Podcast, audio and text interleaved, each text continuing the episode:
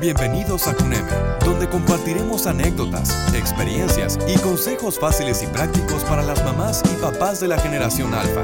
Con ustedes, Jessica Selle. Hola, bienvenidos a Brinquitos al Mundo, el podcast de CUNEME. Yo soy Jessica Selle y Luque y en el episodio de hoy vamos a platicar del porqué del azul del cielo. Además, de las propiedades de las riquísimas manzanas y también de las bellísimas y tan sensibles orquídeas. ¿Nos acompañas? Y continuamos con este asunto de las preguntas de los niños. Seguramente alguna vez estás enfrentado a aquella que nos dice, ¿y por qué el cielo es azul? Así de entrada seguramente muchos de nosotros no sabremos la respuesta exacta, pero para los más pequeñitos le podemos decir lo más simple. El cielo es azul porque es el único color al que le gusta estar ahí. Claro, esta respuesta puede ser un poco más elaborada si los niños van creciendo. Si tenemos niños más grandes, les podemos decir que del arco iris que algunas veces vemos, solo el color azul se queda atrapado ahí mientras los demás colores sí logran cruzar. Pero ya sabes que nos gusta ofrecerte explicaciones de los que saben más. Así que hemos recurrido a lo que la NASA Ciencia Space Place nos dice en su página de internet. Y es que la luz del Sol llega a la atmósfera de la Tierra y se dispersa en todas direcciones por los gases y las partículas que se encuentran en el aire. La luz azul se esparce más que el resto de los colores porque viaja en ondas más cortas, en ondas más pequeñas, esta es la razón verdadera por la que casi siempre vemos el cielo de color azul. Ahora la parte divertida. Para explicarle a los niños este fenómeno de la dispersión de la luz, podemos hacer el siguiente experimento, para lo cual necesitaremos un recipiente transparente, puede ser de plástico o de vidrio. Quizás si tienes una pecera podría servirte muy bien. Además de agua y una linterna de mano. Unas gotitas de leche, puedes inclusive utilizar leche en polvo que agregaremos justamente a este recipiente de agua para hacer visibles los rayos de la linterna. Primer paso, vamos a ponerle agua a este recipiente. Después, vamos a colocar la fuente de luz de manera que el haz de luz brille a través del recipiente. Entonces ya le agregamos la leche, unas gotitas a la vez, y si tienes la leche en polvo, una pizca a la vez. Vamos a revolver hasta que podamos ver claramente el rayo brillando a través del líquido. Por principio de cuentas, miremos el haz de luz desde un lado, desde el costado del recipiente, y luego vámonos al extremo contrario a la fuente de luz. Desde un lado vas a ver que el rayo se ve de color blanco azulado y cuando lo ves justamente al final del haz de luz parece verse amarillo o anaranjado. Si has agregado suficiente leche al agua, podrás ver el color del rayo cambiar de azul blanco a amarillo naranja a lo largo del rayo. Y esto es lo que pasa en realidad. Durante el día vemos el cielo de color azul, pero ya por las tardes esta luz que nos llega, la luz que nos transmite, finalmente hace que la puesta del sol se vuelva naranja o rojiza. Llegamos a nuestra sección, platicando con las frutas y las verduras. El día de hoy hablaremos de las manzanas. Una manzana fresca es el refrigerio ideal y saludable. Además de que las podemos transportar con mucha facilidad, nos satisface el hambre, es jugosa y muy refrescante. Algunas de las variedades de las manzanas son muy buena fuente de vitamina C, que es un antioxidante excelente, y nos ayudan además a mantener el sistema inmunológico en las mejores condiciones. Las manzanas contienen altas porciones de fructuosa, esto es azúcar simple o llamado monosacárido, que es más dulce que la sacarosa y se metaboliza con mucha lentitud, por lo que nos ayuda a controlar los niveles de glucosa en la sangre. En la medicina herbolaria, las manzanas maduras y crudas se han recetado tradicionalmente para tratar el estreñimiento, mientras que la fruta cocida a fuego lento puede utilizarse para curar la diarrea y la gastroenteritis. ¿Cómo hacemos entonces para elegir una buena manzana? Pues normal, las tocas y deberás sentirlas macizas, sin magulladuras que estén de color café. Además, de los muchos beneficios que tiene la manzana puede ser, escucha que la lista es larga. Nos cuidan el sistema digestivo con un tránsito intestinal regular y así evitamos el estreñimiento. Además, la manzana nos ayuda a regenerar la flora intestinal. También nos proporcionan hidratación al cuerpo. Pueden ayudarnos a reducir los niveles de colesterol malo o el llamado LDL. Además, combate la retención de líquidos. Es útil para el ardor de estómago o para cuando tenemos agruras. Además, la manzana tiene un efecto depurativo sobre nuestro organismo. Nos ayuda a dormir y descansar mejor. También promueve el desarrollo cognitivo, estimula la producción de una sustancia que se llama bilis, que es muy necesaria para la digestión de las grasas. También las manzanas nos ayudan a evitar problemas cardiovasculares. Combate a los radicales libres y estos son muy buenos para retrasar el envejecimiento celular protege y cuida nuestro hígado y además nos ayuda a reducir la fiebre. ¿Qué tal? Tú decidirás si es importante consumir una manzana todos los días y así ayudarnos a mantener nuestra salud en óptimas condiciones. Y también, por cierto, busquen en nuestras redes sociales una actividad justamente con manzanas que podemos realizar con nuestros pequeños. En esta actividad les vamos a enseñar las partes de una manzana. No se los pueden perder. Se me prendió el foco. Hoy hablaremos del cuidado de una planta para nuestro hogar que va a ayudarnos a crear un ambiente con vida, con luz y con frescura. Es la orquídea. Y aunque es una flor muy delicada, sí es posible tenerla y hacerla que florezca, siempre que la cuidemos correctamente. Existen una gran variedad de orquídeas de diversos colores y formas, y para conservarlas es importante llevar a cabo algunos cuidados sin importar qué tipo de orquídea sea. Esta planta es monopodal, ya que sus hojas crecen en la base del tallo. La flor crece a lo largo del tallo, que son como varas. Así que para mantenerlas saludables y con un muy buen aspecto, hay que seguir algunos consejos. Primero, deberás tener en cuenta el ambiente de la orquídea. Nos referimos principalmente a las macetas. No hay que olvidar que los expertos dicen que se deben trasplantar cada dos o tres años, o bien cuando hay muchas raíces saliendo por los bordes. Las macetas deben tener agujeros para permitir el drenaje del exceso del agua y así evitar la pudrición de la raíz. Conviene colocar un recipiente debajo de la maceta para evitar que el agua manche el piso. Además, hay que conseguir un sustrato de rápido drenaje que es especial para orquídeas. Este sustrato es el soporte, el anclaje o la parte del hábitat de una planta. Hablemos de la luz. Esta flor necesita luz intensa pero indirecta, así que hay que colocarla cerca de una ventana o en una terraza. Pero antes yo te sugiero que observes el lugar que has elegido para ver el movimiento del sol, pues seguramente hemos de cambiar la maceta dependiendo la temporada en la que estemos. El objetivo es impedir que las plantas se quemen, o sea, que no reciban luz solar directamente. En cuanto a la temperatura adecuada para nuestra orquídea, deberá ser de entre 16 y 24 grados centígrados dentro del hogar.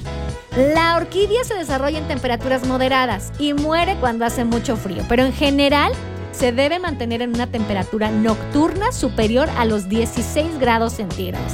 Ahora, lo anterior no significa que se deba mantener cerrada la casa, es al contrario. El aire debe circular de forma suave, ya que este mantendrá las raíces saludables.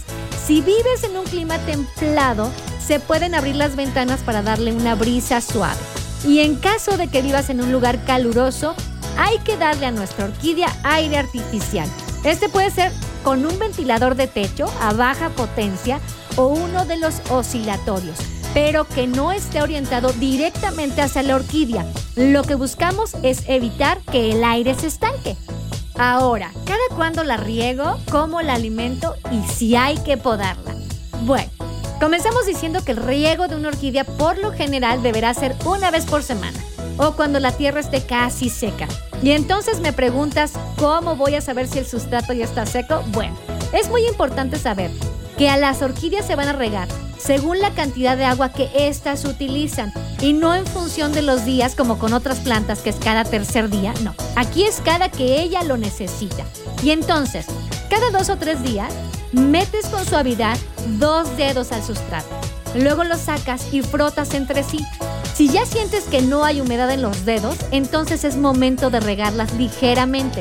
Le vas a echar agua al sustrato, esperas a que éste absorba y al cabo de unos minutos viertes el exceso de agua que está en el recipiente debajo de la maceta nuevamente. Otra opción para saber cuándo regar sus orquídeas es colocar un medidor digital. Este mide la humedad, la luz y el pH.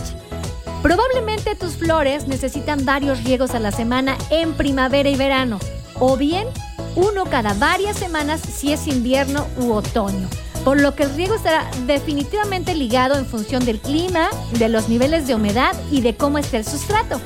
Es bueno saber que existen macetas transparentes. Estas también nos pueden ayudar a reconocer cuando es hora de regar las orquídeas. Si no hay condensación en el interior de la maceta, significa que es momento de regarlas. La humedad en el ambiente será indispensable para nuestra orquídea y en realidad no hay otra forma de saber cuánta humedad hay en nuestra casa más que midiéndolo. Así que por ello habrá que adquirir un higrómetro en un centro de jardinería o en un supermercado. Si la humedad es inferior al 40%, debemos regar ligeramente la orquídea y el sustrato una vez al día. Podemos utilizar estas botellitas como en Sprite y darle una fina brisa. Las orquídeas crecen mejor en ambientes con humedad del 40 al 60%.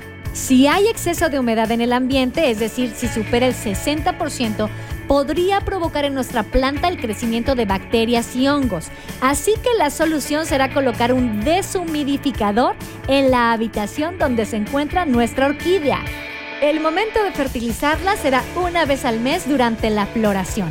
Aplicamos el fertilizante líquido equilibrado como uno de 10-10-10 o 20-20-20 lo diluimos a la mitad de su concentración y lo utilizas para nutrir las orquídeas una vez al mes durante el periodo de floración. Ahora, es importante, ya que las fertilizaste, tienes que esperarte unos días antes de volverla a regar, porque si no, los nutrientes se irán con el agua. Al término de la floración, el follaje dejará de crecer en algún momento, así que podemos regar y fertilizar menos la planta hasta que vuelvan a crecer nuevas hojas. A la hora de podar, lo primero y más importante antes es determinar el tipo de orquídea que tienes. Y lo segundo, siempre deberás hacerlo con herramientas esterilizadas. Cuando las flores han muerto, hay que cortar los tallos gastados. Un dato importante es que las orquídeas no producen flores en el mismo tallo, excepto la orquídea mariposa, que es la orquídea Phalaenopsis, a la cual debemos de cortar el tallo justo por encima de los dos nudos inferiores cuando las flores ya han muerto. Los nudos son las uniones del tallo. En el caso de tener orquídeas con pseudobulbos, que son las orquídeas de tallo grueso en la base de cada brote, bueno, pues hay que cortar el tallo justo por encima del pseudobulbo. Y para las demás especies, hay que cortar el tallo por completo, lo más cerca posible del sustrato. Ahora hablemos de las temidas plagas. Para eso hemos de revisar con frecuencia las hojas y los tallos por ambos lados. Y en caso de que notemos hojas pegajosas o moho negro, es señal de la presencia de cochinillas, las cuales debemos retirar con las manos. En cuanto a la limpieza de nuestra planta, habrá que preparar agua jabonosa. Utilizamos jabón suave de trastes, le añadimos agua a temperatura ambiente, Después humedecemos un paño suavecito en esta solución y limpiamos con delicadeza cada hoja y cada tallo de nuestra orquídea. En caso de que veas que persiste la infestación, bueno, pues compramos un insecticida. Aquí podemos pedir que nos ayuden a elegir un producto seguro y hay que seguir las instrucciones de cada producto. Si nuestra planta presenta hojas decoloradas o manchas cremas, amarillas, marrones o negras, es probable que esté enferma. Lo primero que debemos hacer es quitar todo el tejido infectado que sea posible.